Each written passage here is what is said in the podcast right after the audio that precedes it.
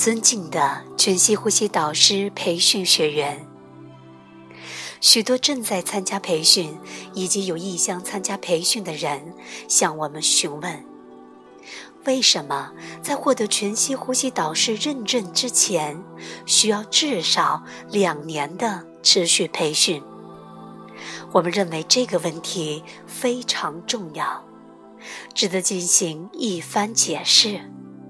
全息呼吸具有某些重要的特征，它有别于许多其他形式的自我探索和治疗。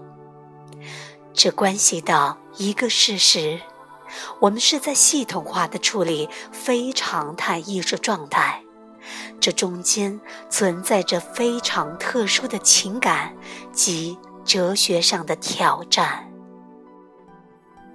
由于全息呼吸的方法非常自然，例如快速呼吸和音乐唤起，如果只从表面上理解，会让人误以为它非常简单。此外，这种方法有赖于心灵和身体内部自发产生的疗愈力量。我们采用的身体工作是以呼吸过程中产生的体验为线索的。并将这些已经发生的体验加深、加重，从而进行干预。在这里，并不需要掌握复杂的技术体系，全息呼吸的基本原理在几个小时内就能教授，很容易让人得出结论，没有必要再进一步学习。我们遇到一些情况。某些人仅参加了一个周末研讨会，就当即认为自己有资格举办工作坊，其中不乏专业人士。然而，正如你们所知道的，要成为一位好的导师，只是简单熟悉全息呼吸机制是远远不够的。全息呼吸引发出宽范畴的非同寻常的体验，这些体验可能是极端剧烈的。此外，这其中的许多体验是在科学的语境下无法理解的。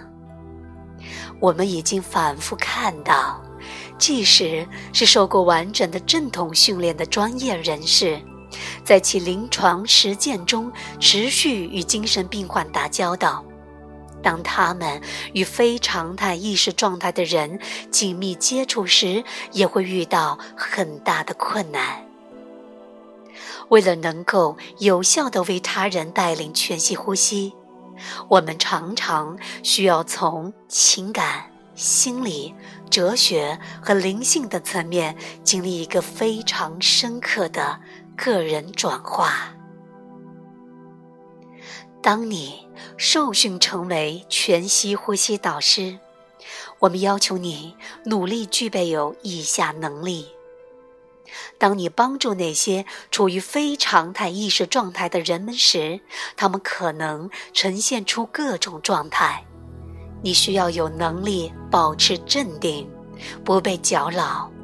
你需要有能力跟随他们的体验去到任何他们不得不去的地方。你要有能力信任他们内在的固有的疗愈力量。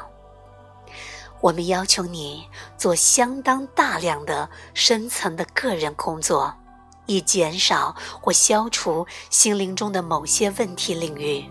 以免在支持他人的强烈情绪的过程中触发自身的问题。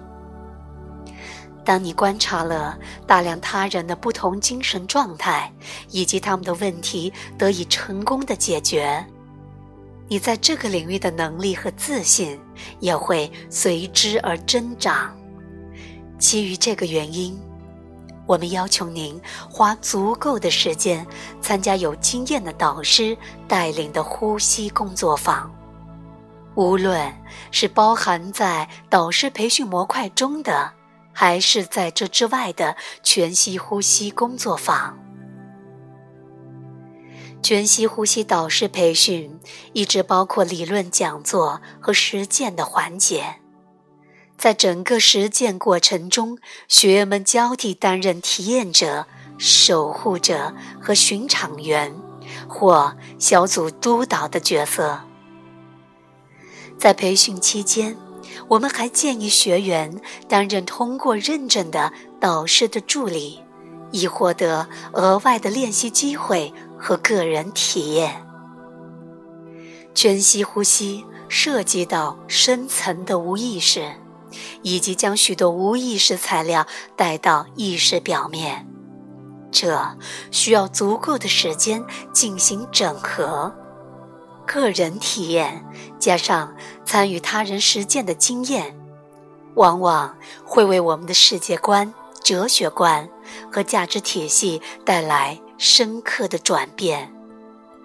这也是需要一个时间的过程，因为这些转变常常会与我们社会文化中的信仰及道德规范相冲突。